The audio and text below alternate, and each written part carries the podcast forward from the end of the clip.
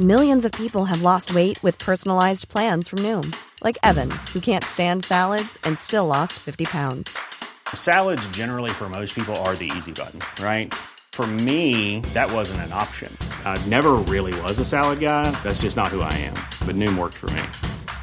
Get your personalized plan today at Noom.com. Real Noom user compensated to provide their story. In four weeks, the typical Noom user can expect to lose one to two pounds per week. Individual results may vary.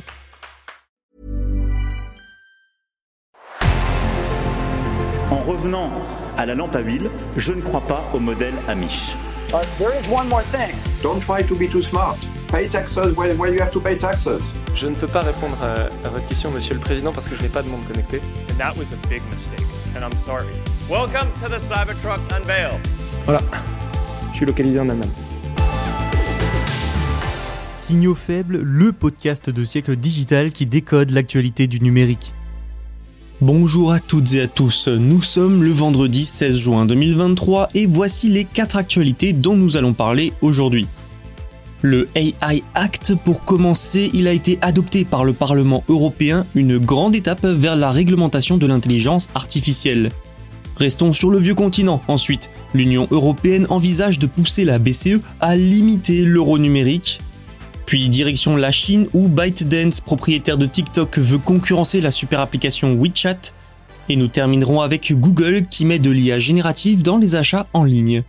Voilà le programme du jour et nous commençons donc par un point sur le AI Act européen. Ça y est, le mercredi 14 juin 2023, le Parlement européen a adopté le AI Act. Alors c'est quoi au juste? C'est un grand règlement qui doit encadrer l'intelligence artificielle au sein de l'Union européenne. Peut-être que ce texte connaîtra le même destin que le règlement sur les données, le RGPD, et qu'il servira d'exemple au monde entier. Mais en attendant, penchons-nous sur ce qu'il contient après deux ans de préparation. Parce que oui, figurez-vous qu'il s'agit de l'un des textes les plus négociés de l'histoire du Parlement européen, rien que ça. Le processus a été très complexe, l'intelligence artificielle étant une technologie encore en pleine évolution, et de nombreux secteurs et industries sont déjà impactés, malgré ce caractère encore émergent de la technologie.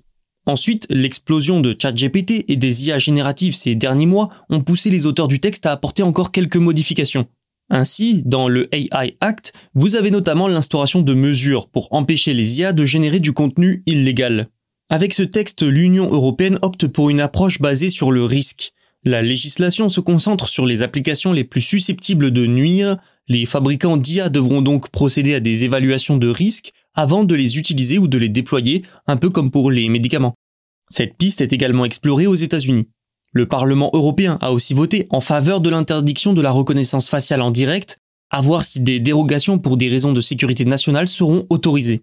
Avec cette loi, l'Union européenne veut être pionnière, montrer l'exemple et prendre les devants pour éviter un maximum de dérives.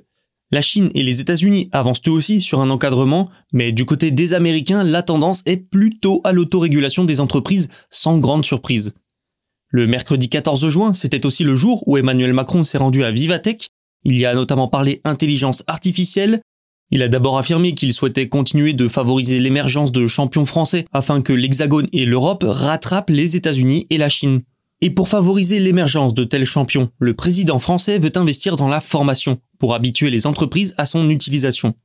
À terme, il espère voir les talents français se démultiplier grâce notamment à un financement de 500 millions d'euros pour créer, je cite, 5 à 10 IA clusters et créer 3 pôles d'excellence de niveau mondial. La France va aussi investir 50 millions d'euros pour soutenir le développement de l'IA générative en renforçant par exemple le supercalculateur Jean Zay et développer pour 2025 le supercalculateur Exascale. 40 millions d'euros seront aussi investis dans la création d'une base de données en langue française. Le président veut enfin sensibiliser les Français avec notamment un grand débat public et se servir de l'IA dans les administrations pour plus d'efficacité. Et sur la réglementation de l'IA alors Il estime le rythme européen trop lent et a appelé à une régulation mondiale. Au niveau européen, le chemin est encore long, toutes les parties devront se mettre d'accord via le trilogue. La Commission européenne va dévoiler ses plans pour un euro numérique. Des plans qui, selon Bloomberg, obligeraient la Banque Centrale Européenne, ou BCE, à fixer des limites à son utilisation. L'un des rôles de la BCE, c'est de décider des moyens de garantir la stabilité financière, et ça vaudra donc aussi pour l'euro numérique, selon le projet de proposition de la Commission européenne. Pour être bien clair, la Commission veut s'assurer que les moyens, les instruments mis en œuvre par la BCE assureront la stabilité financière mais n'empêcheront pas la mise en place de l'euro numérique. Le projet sera examiné jeudi prochain par les ministres des Finances de la zone euro au Luxembourg. Les différents gouvernements du bloc ont été étroitement impliqués dans l'évaluation de la pertinence du lancement d'une monnaie numérique, une MNBC, depuis le début. L'un des plus gros enjeux, c'est de s'assurer la stabilité de cette future monnaie, tout en faisant en sorte qu'elle ne déstabilise pas le reste de l'économie de la zone euro. Enfin, le projet peut toujours être modifié avant sa présentation officielle prévue le 28 juin. Et donc Bloomberg explique que l'euro numérique aura un cours légal et que son acceptation sera obligatoire par les pays membres et leurs sociétés.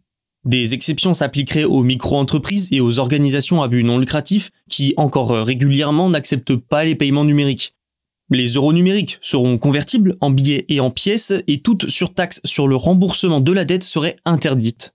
La BCE estime qu'un euro numérique répondrait à la demande croissante de paiements électroniques et renforcerait la souveraineté monétaire de la zone euro. Le lancement d'une MNBC dans la zone euro avance donc, mais il faudra prendre son mal en patience, son développement prendra encore au moins trois ans. Rappelons que les MNBC, les monnaies numériques de banque centrale, sont un moyen pour les banques centrales de continuer de jouer un rôle capital dans la décentralisation et la tokenisation financière. Pas étonnant de voir la BCE de plus en plus impliquée.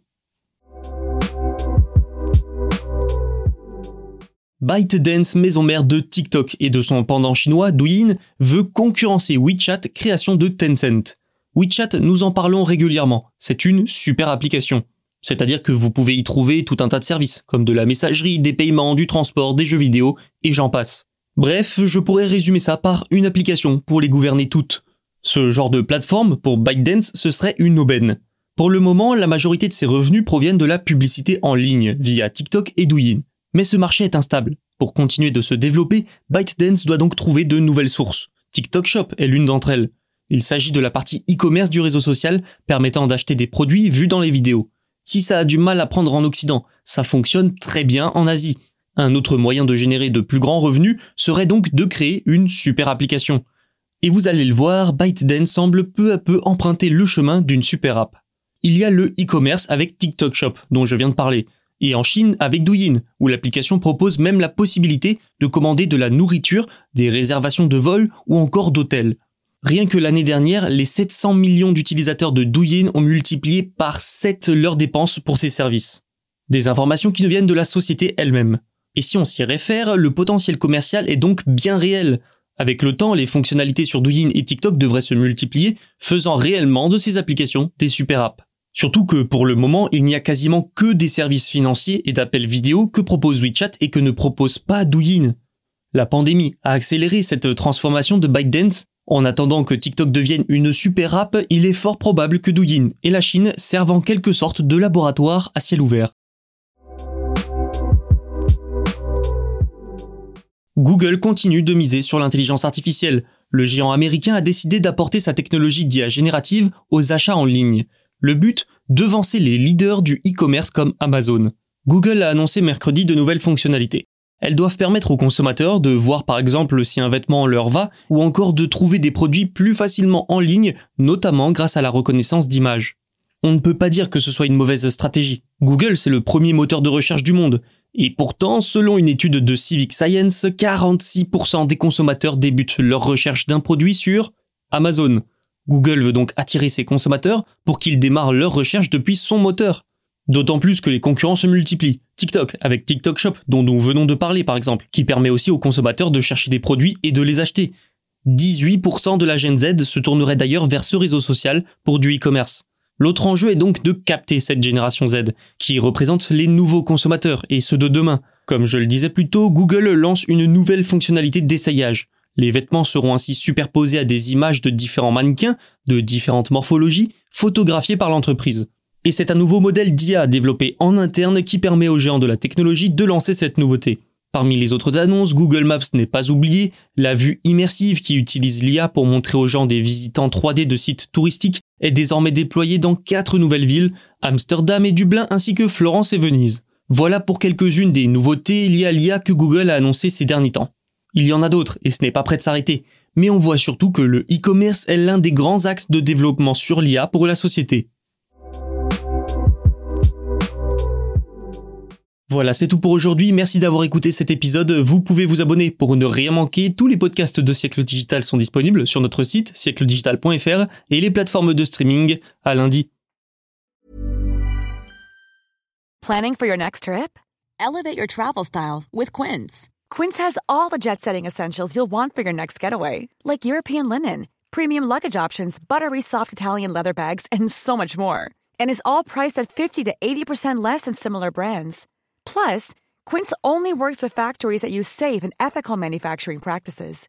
Pack your bags with high-quality essentials you'll be wearing for vacations to come with Quince. Go to quince.com/pack for free shipping and 365-day returns.